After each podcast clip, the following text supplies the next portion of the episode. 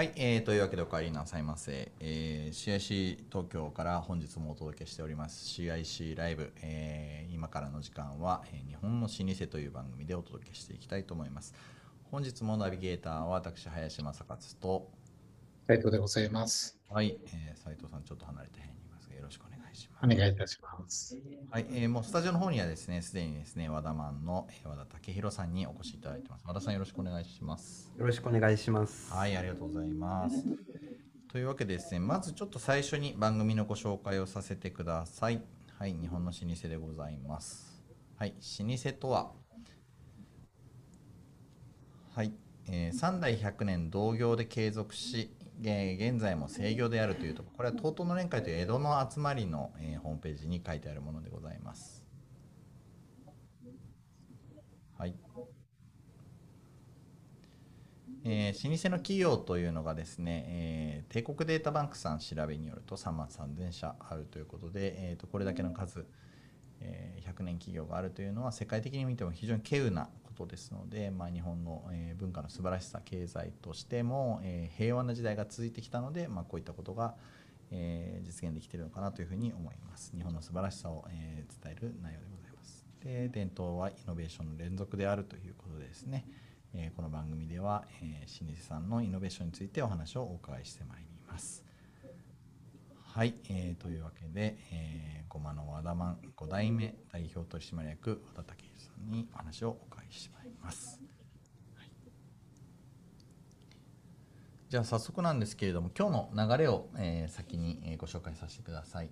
えっ、と最初にですねえっ、とまあ自己紹介とお店紹介といいますかですね、えー和田マンさんの、えー歴史、えーあとは、えー和田さん自体がどんな、えー結構ですねお話をお伺いしたらえそうだったんですねみたいなこうエピソードがあったりしますので、えー和田さんがどういうふうに、え5代目を継がれていったのかというお話をえーお伺いさせていただいてその先に、えー家訓というものがあればそういったものをお聞かせいただいてで、えー、和田マンとして起こしてきたイノベーションについてお話をお伺いできればと思います。よろしくお願いします。お願いします。はい、早速ですが、じゃあ和田マンさんと、えー和田さんのぜひ、えーご紹介をお願いできればと思います。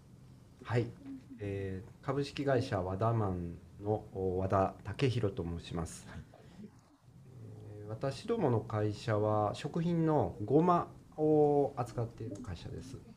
ごま小さな粒々のごまですけどね、あちらを仕入れまして、で仕入れたごまを焙煎と言いまして、え、いるということをして、えそのいりごまとか、あとそれをすりつぶしたすりごまとか。あとそれをさらに潰していったごまペーストとかごまを潰し、えー絞った絞ってできるごま油とかこういったものを主に作ってる会社です。はい、で創業が1883年で今年で138年目になります。はい、すみませんごまの老舗ということで、えーごまに集中してやってこられたということなんですけども、えーぜひですね、えー、と和田さん自身についてもお知らせ教えていただいてもよろしいでしょうか？はい、はい。えーと僕自身は大学を出た後おこの食品とは全く違う会社にしばらく行ってまして新聞社にいまして で新聞記者をしばらく7年ほどやってました。ん。でその後お少し、まあ、あの1年半ほど、バックパッカーやってまして。でインドとかチベットとか、まあそっちの方にちょっとしばらくいました。えー休憩をした後、うん。お2008年に、うん。えー自分のお家業の方に戻ってきまして、えー手伝い始めたという経緯ですね。うん。こうなんというかすいろんなケース皆さんにお伺いするんですけれども例えばあの老舗さんで申し上げますとこう百貨店さんにお勤めになられたりとか、えー銀行にお勤めになられたりとか何かしかその自分のご実家のそのお取引先お取り組み先の業態に何がしか行って、まあ、もしくはもう本当に完全に同業のところに行って修行してから、まあ、ご実家戻られるみたいなケースもあったりすると思うんですけれども和田さんやっぱりこの新聞社っていうのはなんていうかどういう思いでこう新聞社に入られたんでしょうか？あのおそらくまあ親が何も言わなかったからでしょうね。それはなんとなく親のプレッシャーとかもあって、はい。まあやっぱり食品関係の問屋さんに修行に行ったりとか、うんうん他の大手さんの食品メーカーでちょっと勉強させてもらってで、えー仕事の仕方を学んでから帰ってきてはい。それを、まあ、家業に生かすっていう方も多いとは思うんですけどうちの場合は親は言いたかったかもしれないけどまあ言われなかったので好きにしたっていうところです。すごいですね。割とそのななんでしょう小さい頃からご家庭にごまはあの普段からこうあったような身近な存在だったんでしょうか？そうですね、ん。なのでまああの僕が小さい時は自宅と仕事場っていうのがもう本当に扉一枚うんうんの、同じ建物の中でしたから、ですから、まあ、学校帰ってきたら、うん。もうすぐ机の上に書き置きがあって、うんうん。えー宿題ができたら手伝いに来てねってうん。書いてあって、うん。うん。でもうすぐ手伝ってっていうことはやってましたし、まあ、食卓の中ではごまはもう勝手にありましたからね。ああそうですね、はい、じゃあもうあのそういった中でどうでしょうかそのこれはいいごまなんだよとかこうやったら美味しくなるんだよみたいなのはもう自然とこう教えていただいてきたというようなところなんですかね。そうですね自然に身についていたっていうのはあるんですけど、はいあの他のねあの長く続いてられる方とか、えー後を継がれた方のお話とか読んでても思うんですけど小さい時に子どもの頃からその英才教育っていうんですかその家業のことを教え教え込まれたっていう方ってほとんどいないはずなんですよね。あそうですか。はい、だからその家の手伝いを始めるまでうん。はほとんど知らなかったけど、うん。まあ、入ってから勉強を始めたと。うん。だけどおもともと小さい時からそのうん。自分の生活の中にうん。その自営業のその家業になるものが入ってるから、はい。まあ、いざやり始めたら早かったっていうのがほとんどのパターンじゃないかなと思います。ああそうですね、なんかそのパターンはね今まで本当によくお伺いしてきてますね。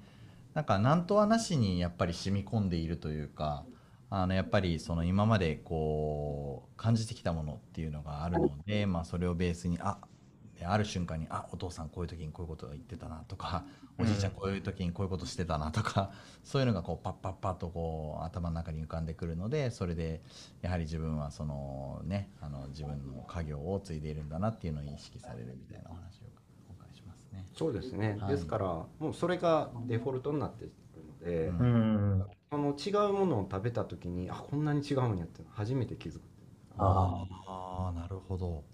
だからある程度その実は自分の中でもすでに基準みたいなのがしっかりできていてあの普段のその味覚って本当に育てるの時間かかりますもんね。そうですね、うん。うんですからまああの子供の頃に本当に身についたものっていうんですか、うん。もうそれはもう空気とか水と同じなんでしょうね。うん。ううん。んうん。斉藤さんの方でなんか逆に和田さんにご質問とかってあったりするんですか？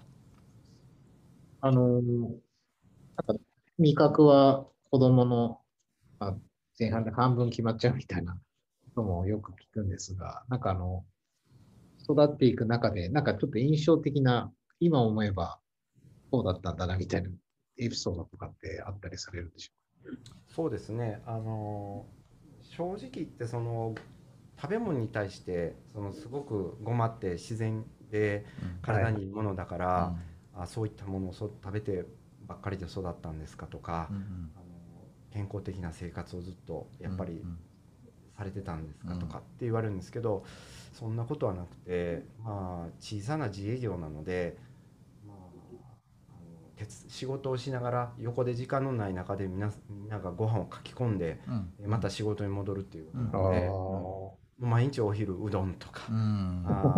もう晩ご飯もさっと作ったものをうん。もうとりあえず食べて、うん。もう腹を満たしたらまた仕事の続きみたいなうん。生活をやってましたから、だからそんなに体にいいものを頑張って食べ頑張ってっていうんですか食べて育ったっていう風な意識は全然ないですし、まあ、だからといってそれがまあどうだっていうことはないんですけどとにかく小さな、まあ、か家族経営の中で、まあ、その中で自分ももがきながらあ親も一緒に親も一生懸命働きながらその中で、まあ、育ったっていうそんな食べ物に関してはそんな印象が強いですね。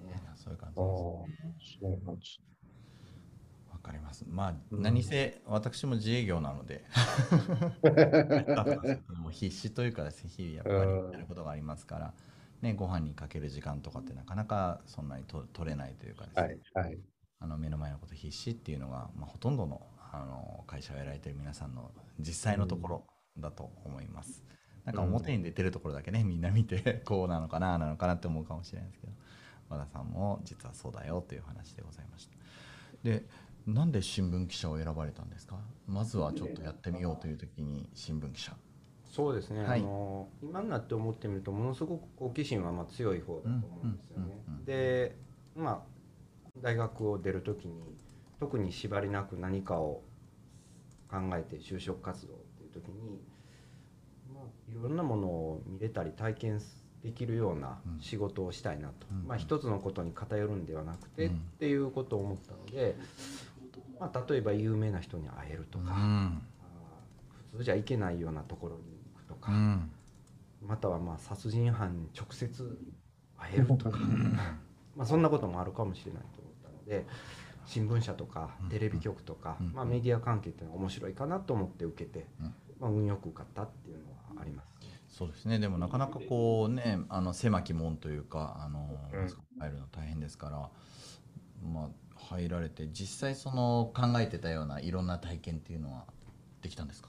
そうですね、はい。やっぱり毎日毎日取材をするということは、まあ、第三者の人に接してはい、でそこから話を聞いて、うんうん。でそれを吸収して自分なりのお言葉にしてはい。表現をするっていうことなので、はい。まあ、毎日毎日新しいことの繰り返しですから、はい、まあ、とても面白い仕事です。うん。そうですよね。7年っていうとなかなか結構割とその皆さんね34年であの実家にお戻りになって、7年っていうとあの入入社してからそうですね30歳前後ぐらいまでってことでしょうからあのなかなか長い期間、えーしっかりおやりになられたということなんだと思います。で、えーいよいよじゃあ、えー新聞社毎日楽しくていろんな経験ができるんですけれども、えー卒業しようというふうに決めようっていうのは何かきっかけがあったりしたんでしょうか？あったんですそれが。おいいですね。それがですね、はい。自分のじ仕事自分の家の仕事を取材するっていう、おお。えー。すごいごい。はい。はい、で私産経新聞にいたんですが、はいえー確か「夕刊富士」だったんですよね。でのあの同じグループなんで,、はい。でね仕事を回ってくるときに、うん。まあ、経済部の人からちょっとこういうところを取材行ってくれないかうん。と言って渡されたのが「和田マン」って書いてあるえここなんですえ、それは知ってのことなんで知っすか。てたと思いますね。ちょっとちょっとあのニヤニヤしながら渡されて。で行ったら、まあ、あのおじがあの、ね、その対応するんです。はい。で、まあ、おじから話を聞いて、うん。でそれまで私ははっきり言って自分の自営業の家の仕事にはほとんど興味があまりなかったので、ですからまあ行って取材をして、うんおじに取材をして、うん。初めてそのお自分の家のやってる仕事の中身っていうのを知ったわけです。うん。あなかなか面白いことしてるな。なかなかやるなと。いいですね。あ、それはすごくいいですね。そこで初めて興味が出ああ、そうですた。か。はいなんとなく頭の片隅にはあったけれども、その本質的に理解をしたのが初めてだったっていうことですよね。そうですね。ですから、あの住んでたのも正直言ってその会社のうん。同じ建物に住んでましたから、はい。ただ何をしてるかっていうのは全く知らなかったですし、うん興味もあまりなかった。そうですよね。まあ、商品のこだわりとか、そのどういう歴史があってとか、どういうことをやってきてっていうのは、案外その分かってるようで分かってない部分もあったわけですよね。事前に何かこうやっぱりこう取材にあたってのメモとかを考えたり用意したりっていうのはされてたんですか？その時うは、ん、あえて何もしなかったですね。あ、そうですか。はい。なんか恥ずかしい部分もあったかもしれないですよね。そうですね普通は準備してからある程度下調べしてからはい。質問も考えてお話なんか行くんですけど、あえて何にもしなくて行ったんですね。ああそうですか。一番最初の質問とかって覚えてますか？いやとにかく、うんうん。まくし立てるようにあの 喋られたっていう、そうですか。はい、圧倒されたっていう。おじさんも恥ずかしかったんですね多分ね。多分。なるほど。すごいですね。そしてそこから、えーなんと、えーインドチベットに。そうですね。はい、すぐ家業を継ぐのではなくっていうのはこれまたすごいですね。そうですね。おそらく親はすぐあの戻ってくるだろうと思ってたんですよ。そうですよね、はい。なんか取材して実家が素晴らしいって思ってよしじゃあ戻ってくるのかと思ってインド行ってきますみたいな。まあインドというかちょっと海外旅行してちょっと早いっていう。1年一年半ですよね。長い長い長い。はい。そうですね、うんうんうん。まあでもあの非常にそこでまた人生観が変わったかまた改めてまはあ一つ新しい自分が見えたっていうのでとても良かったですけどね。なんかこう和田さんのお話をお伺いしてるとなんか意識して自分を広げよう広げよう広げようというふうにされてるような感じを受けますね今お話をお伺いしてると。うん。まああまりそうですね。あの同じことをしたくないんでしょうね。うん。昔からあの多分違うこと違うことっていうのをしたいんです、うん。だからまああの恩人の人にうん。何か、あのあなたが今何をしたいのっていうことをずっとこう突き詰めら突き詰められて質問された時に、うん。ポロッと出た言葉が人と違うことをしたいっていうのを、まあ、言ったことがあって、と違うことをしてどうなるのって言われた時に、まあ、何も答えられなかったんいですけどやそれはなんかちょっと辛いですね。そこそんな追い詰めないでほしいな。まあそうですね、うんうんうん。まあ、ただそれは、まあ、今もそういう思いはとてもありますし、はい。で人と違うことをするっていうのが、まあ、ただ違うことをするだけが正しいとは思わないですけどただそれは悪くない方向に行くなとは思ってますね。そうですね。なんかこう私こうすごく衝動それがどこから出てくるのかっていうのが大事だなと思ってるんですけど人と違うことをしたいっていう衝動のなんか源泉というか生まれてくるとかどういうところから生まれてくるんですかね。やっぱ好奇心でしょうね、うん何かあの、うん普通のことをやってたらうん多分すぐ飽きてくるうんなんか飽き性なんでしょうね。うんうんうん。やっぱりその正直にその自分を認めるっていうその自分を分かっていることっていうのがねやっぱりできている人はすごく幸せだなと思うんですけれども和田さん早い時期にそれを気がついてたわけですね。まあ、そうですね、うん。あのでも皆さん基本は根本一緒だと思うんですよね、うん。だから例えばあのルールってあったら破りたくなるじゃないですか。なんとなく。間違いない。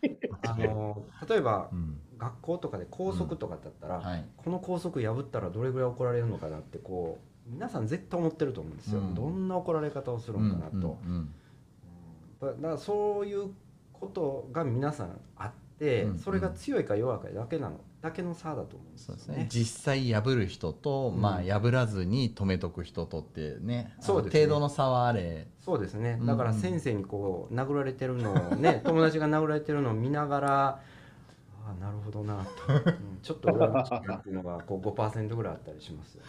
あいつやりよったみたいなことそうですよね。あでもみんな目立ってるなええなみたいなのがちょっとあったりします、原田さんすごいですね。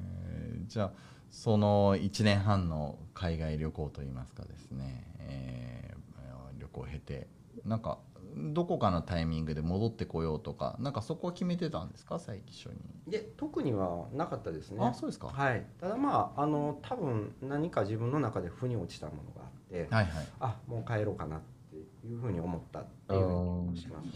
なんかこうなんて言うんでしょうねなんか巡り合わせというか神様的な何かがいるのかもしれませんけどなんかこうね取材の話がポンと来てじゃああー時間のことはよく分かったと。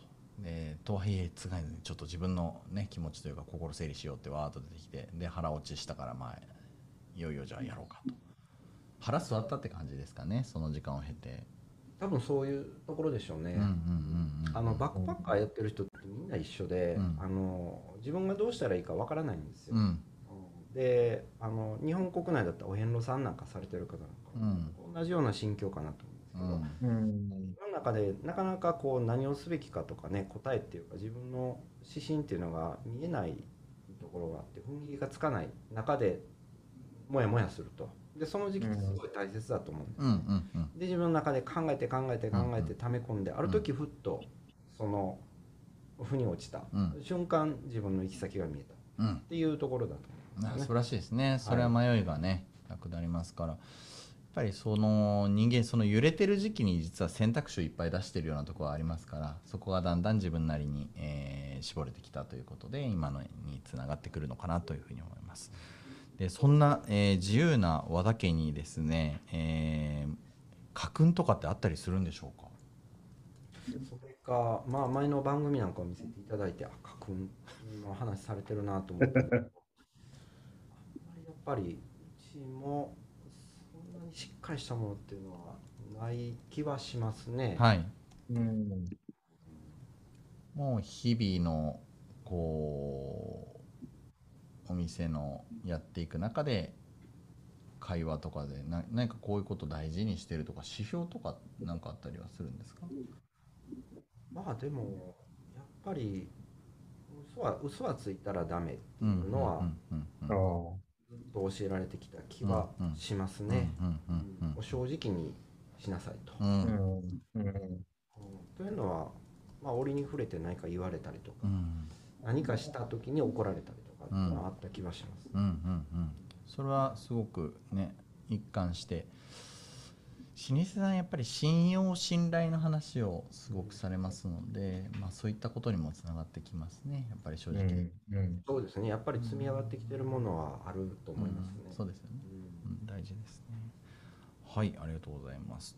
じゃあそんな、えー和田さんが、えー迷いから解き放れた和田さんが、えー東大でどんな、えーイノベーションをやってきたのか。それから、えーそもそも和田マンさんとして初代からですね積み上げてきたイノベーションの連続があると思いますね。そういったところもお話をお伺いしていきたいと思います。じゃあこちら資料を見ながらということで、えーご用意いただいたものがありますので、えーそちらを反映させていただきながら、えご紹介いただければと思います。はい。こちらをお願いします。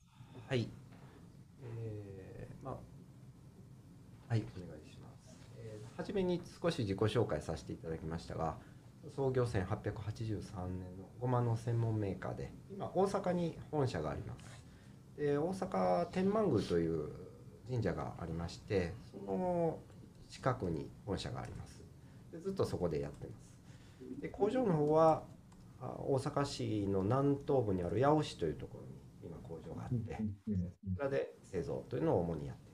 ます。で父親が4代目で、えー、ごま煮の焙煎ごまをいるというのが、まあ、私どもの会社で一番大事にしているところなんですけど、まあ、その技術っていうのを私の父親が、まあ、作り上げたとお思います。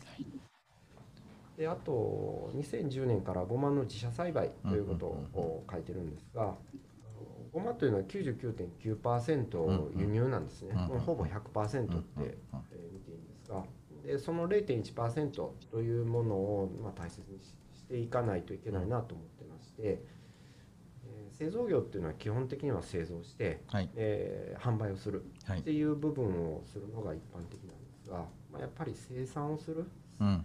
その原料を栽培をするっていうところから、やっぱりやるべきかなと。うん。この一貫して、えー原料を作るそして仕入れるもしくは買うで製造する、うん。売る。うん。お客様に直接渡届ける。っていう全部一貫して初めて食品製造業じゃないかなということを少し思って2010年に私がまあ奈良県の方でえー農家さんのご紹介で畑を借りてごまの栽培を始めたというのを2010年からやってますね。素晴らしい。ですはい、で、えーあともう一つ輸出に関して私が少しやってみたいなと思いまして。で取り組みを始めたのが2011年から。今14カ国ぐらいに輸出をしておりまして、まあ、かなり輸出というのを毎年売り上げが伸びていってるというような状況で。で昨年、農水省の方から表彰いただくことができました。はいですね。あのこちらの内容について一つずつあのお伺いしていければと思うんですけれどもまずごま焙煎の技法を、えー確立ということでここは一つすごく、えーイノベーションというかキーになってくる部分だということでお伺いしておりますがこちらについて詳しくよかったら教えていただけますか？そうですね、はい。えー焙煎と言いますと、はい。お皆さんでイメージしやすいんだとコーヒうんうん。ーなんかそうだと思いますね。ああとカカオとかもそうだと。思いますうん。この焙煎というのはあのやっぱり職人的な技術っていうのが必要で、えーその熱を入れるのはあ人の手で、えー温度とか、うん。あそれからその原料感を見てその毎回毎回し調整をしないとうん。なかなかうまくできないものです。でこれをやはり私の父親なんかはもう40年以上ずっとその焙煎、うん。ごまに関しての焙煎というのをやり続けてきているので、うん。やっぱりかなり経験というのを積み上げた上で、えー焙煎をやってますから、なかなかそのごまの焙煎って小さな粒に火を入れるっていうのは難しいんですけど、まあ、まあもうどんな形でもどんな悪いごまの原料が来てもそこそこの味に仕上げるっていう技術を作ってるっていうのはなかなかあの自分の父親ながらすごいなと思いますね。で一番まあうちのごまの特徴なんですけど、はい。今今映ってるものなんですが、まあ、丸く膨らむっていうのが特徴です。うん。大体そのごまはですねもともと原料火を入れてない状態だと平たいんです、うん皆さんこのごま粒をまじまじと見つめたことってないとは思うんですが、えーごまの粒っていうのは穀物ですからはい。穀物というのは熱を入れると丸く膨らみます。膨張します、うんでその膨張っていうのをしっかりできるということは芯まで火が入ってるっていううんう証拠なんんです。でこの芯まで火を入れようと思うとどうしても表面が先に焦げてしまうんうです、ん。その表面が焦げないようにしながら芯まで火を入れるというのは、ん。なかなか難しいうんです。うん。まあそれが、まあ、うまくできてるっていうのが、まあ、私たちの一番の特徴ですね。ですねやっぱりこう芯まで火火が通るように、えー焙煎ができてうまく膨らんでくれるとこう味わいも大きく変わってくるんですかね。そうですね、うん。やっぱりお米とかもそうですけどね。芯が残ってると美味しくないと思うし、麺とかねパスタとか茹でても芯が残ってる状態で食べると生っぽかったり硬かったりっていうのが確かに確かに。もうごまも穀物は全て一緒ですのうんで、芯まで火が火が入るとやっぱり風味全体の最大的な美味しさが出ますしそれからそういう生臭さとかも残らない。ということができますね。ねここに至るところまでがまず、え4台かかってということになりますね。そうすると。まあ、とはいえ、あのごまに我々のし商売の中でうん。ごまに特化していったっていうところが、はいまあ、大体その世界第二次世界大戦の後ぐらいから、うんうんうんあー大阪の場合だと少し、まあ、火事があって、ね。いろんな焼けたりしましたので、うん。えーそんな中で、まあ、3代目の時ですけどね、うんうん。えーあのそれまでは問屋業っていうのを主にやってたんですが、はい。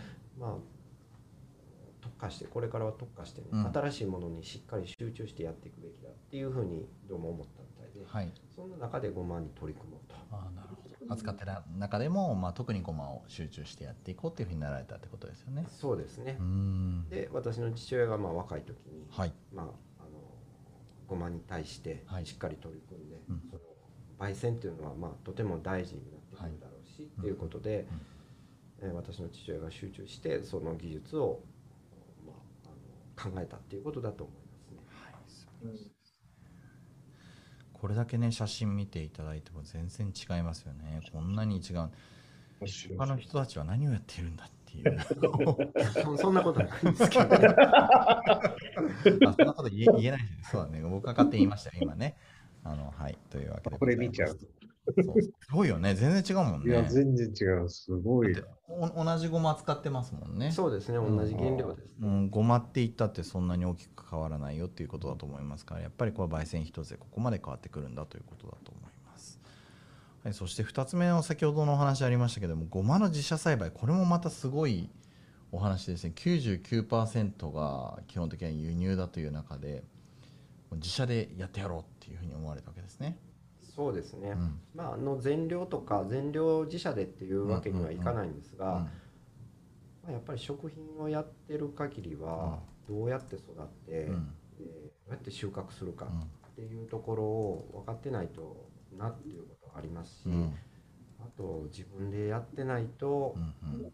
まあ、自信を持って説明ができないなというところはやっぱりありますね。うんうん。はい、だから、まあ、あのコーヒーなんかでサードウェーブとかいうことで、やりまあ、生産者のところからっていうことを、まあ、言ってるんですけど、はい。まあそれ以上に自分でまず栽培をしてっていう、もう一歩踏み込んだところっていうところからまあやるべきじゃないかなというのはずっと昔から思ってますね。はい、あの基本的にそのごまの加工というところでお父様がすごく、えー確立された技術というのがあられてで、まあえーきっと4代かけて、えー皆様であの追求してこられたなと思うんですけどもこの生産に入っていくというところはもうご当代で結構大きく踏み切った部分だと思うんですけれどもなんかやはり実際学ぶものは多かったですか、そうですね、はい。あのごまの粒っていうのはどうやってできているのかって知ってる人っていうのは、まあ、まずいないうんですね。うん。うんお米の場合だと皆さん田植え体験をしたりとか、うん。うん。うん。刈り体験をしたりしてなんとなくね穂が実ってるってイメージが湧いてっていうことだと思うんですけど、うん。ごまってじゃあ種はどれなのと？うん。ごまの種ってどれなのとうんか、うんうん。ごまが初めて発芽したらどんな感じなのとか実がついたりとかごまの花ってどんな花なのかなって知ってる人ってほとんどいない。うん。確かに確かに。斉藤さん知ってますか？斉藤さん結構物知りだから知ってるかもしれないと思いますけど。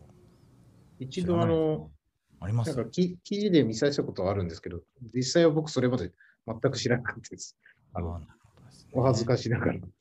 うん。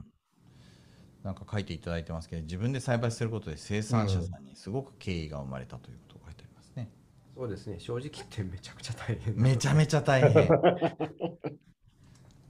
まあ、ごまの場合一番の問題っていうのはその、お機械化ができてないっていうところが一番問題ですね。はい。ええ。ですからお米の場合だともう全てえー田植えから稲刈りから、まあ、その後の選別とか、脱穀とか全て機械でそうですね。一貫してできるんですけど、はい。ごまの場合はその機械っていうのは一切ないので手作業になってしまいますから。えですから、まあ、これはしかし開発をしてもらいたいっていうのが農機具メーカーさんにぜひお願いして開発してもらいたいんですけど、まあ、それができるとごまの生産量が少し上がったりコストコストも落ちてもう少し自給率は上がるかなと思うんですけど、うん。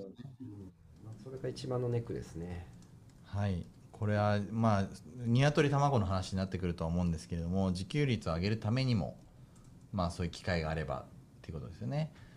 でもなんかそこの需要はなんだかありそうな気がしますけどね、うん。どこら辺が大変なんですかごま栽培っていうのは。一番まあ皆さん大変だって言ってるのは、その収穫した後、うんそのごまの粒と収穫した時は葉っぱとか茎とか、うん。あと砂とか土とかも一緒に混ざってきて、うん。それをごまだけにより分ける。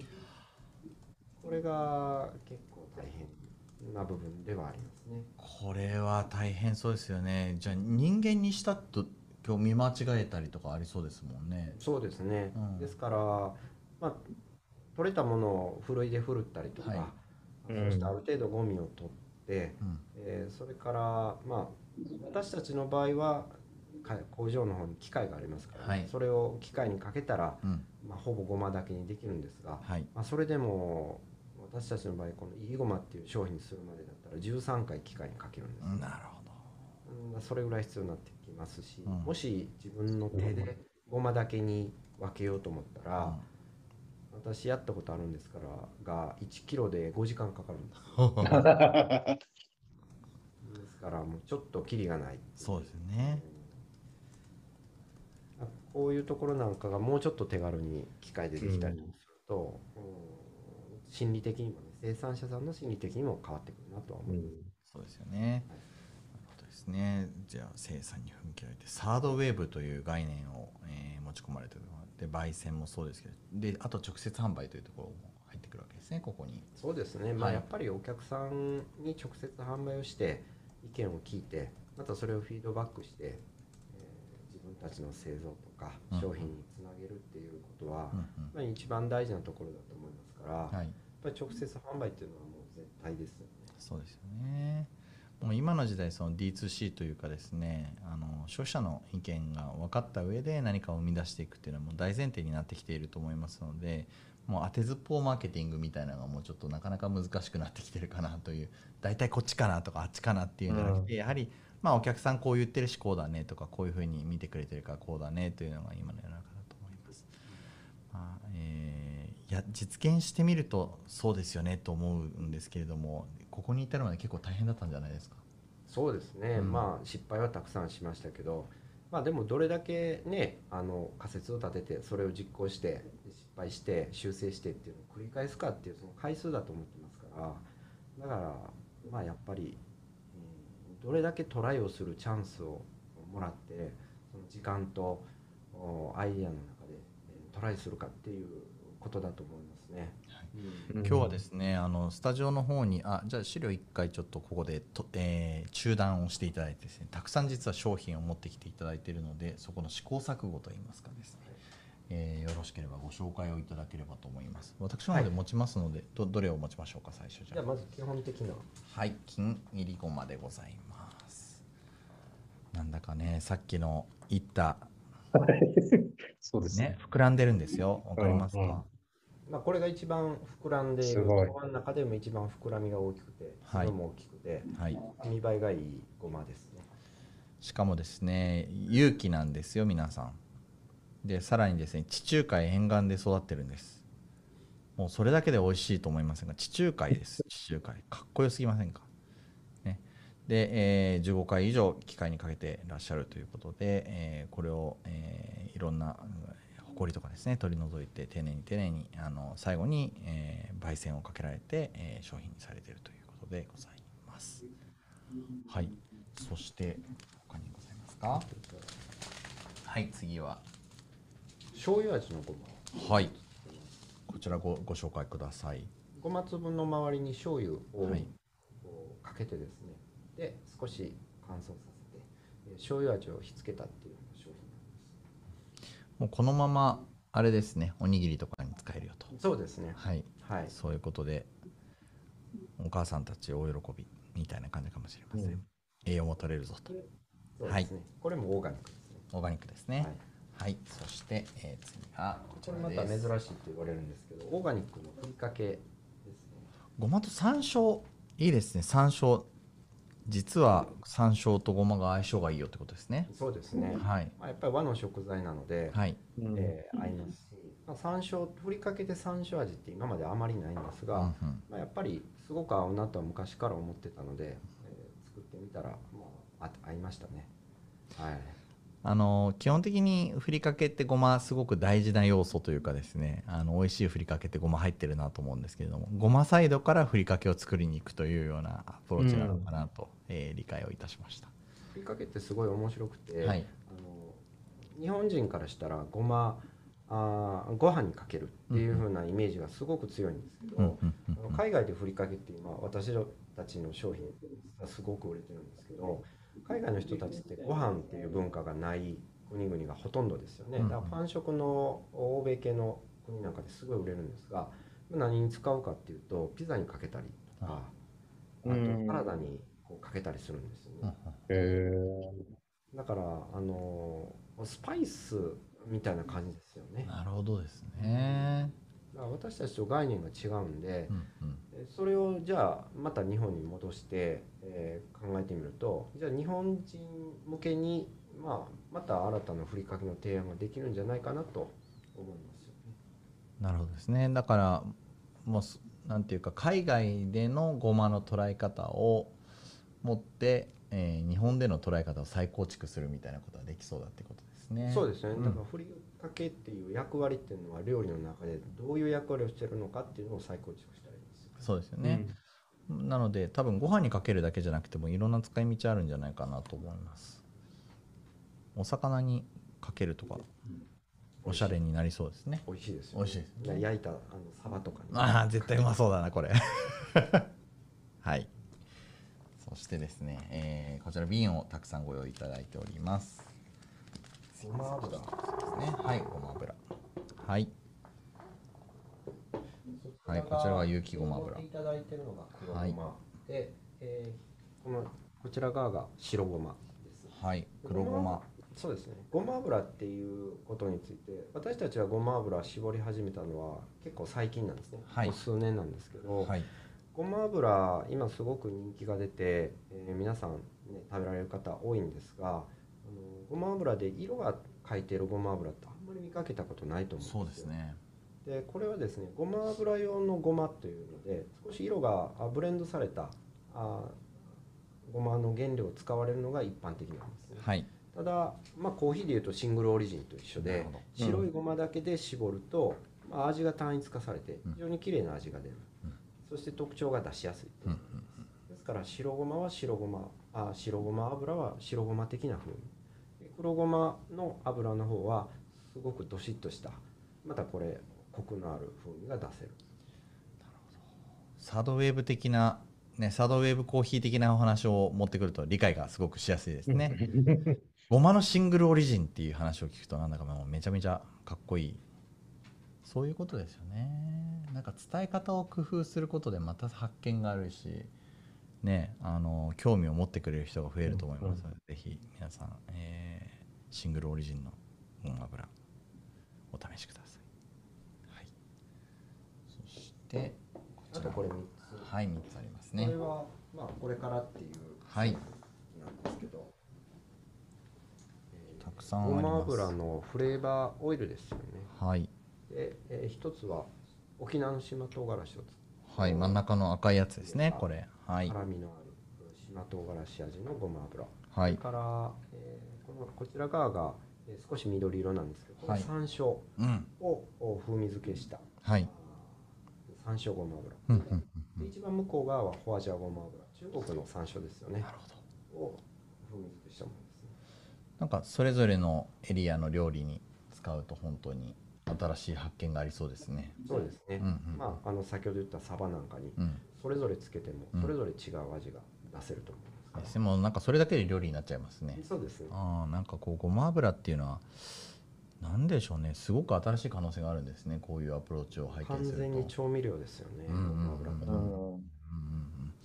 なのでごま油をごま油としてだけ捉えるのではなくてその調味料ですよね。というアプローチで考え直した時にこれだけのなんというか、えー深みねバリエーションが出るんだっていうのはめちゃめちゃ面白いなと思います。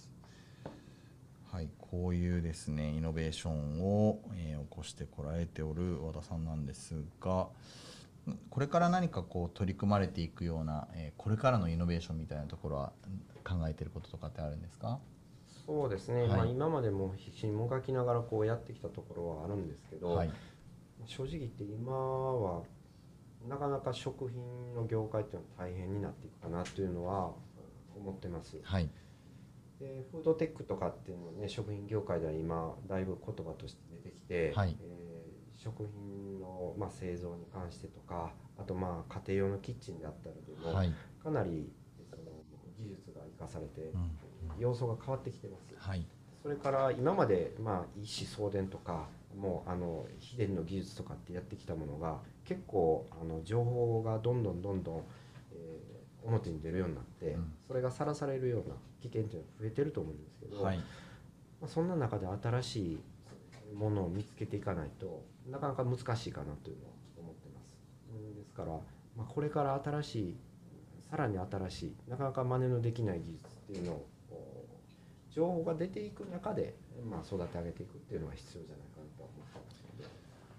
なかなか厳しいですよねその情報っていうところが必中の日だったのがねまあ、やっぱり漏れてしまいますね。うん。うん。何でもうん、漏れても大丈夫、うん。私たちは大丈夫ですよっていう仕組みなり、うん技術っていうのはやっぱり作っていかないといけないなと。そうですよね。もうあえてもうやり方を教えてしまうような会社さんとかも最近出てきてますから、うん。その上でもやはりあそこは違うんだというところをどう作っていくかっていうようなことかもしれないですね。そうですね。はい、ありがとうございます。あっという間にですね、お時間が来てしまいました、時間だ。聞きたい、聞きたい話がいっぱいあったんだけど、聞いてしまいます。本当にですね。はい。えー、とそうしましたらですね最後和田さんにあの見ていただいている皆さんに対してですねあの一言いただければと思いますはい、あの本日はどうもいろいろとお話を聞いていただいてありがとうございました。あはいのごまは日本の食べ物として、うん、とても大事な食べ物だと思いますからごまはこれからも、まあ、あの楽しく食べていただきたいと思いますしごまっていう食べ物を大事にしてもらえたら嬉しいなと思います。はい、えー私今晩早速ごまを何がしか取り入れたいなと思います、えーというわけであっという間でございましたが、えー本日もですね、日本の老舗をお届けしてまいりました、えー本日は、えーごまの和田マン5代目代表取締役和田武弘さんにお越しいただきました。お届けしましたナビゲーターは私林正勝と。ありがとうございました。はい、えーそれではまた、えー皆さん来週の CIC ライブでお会いしましょう。ありがとうございました。ありがとうございました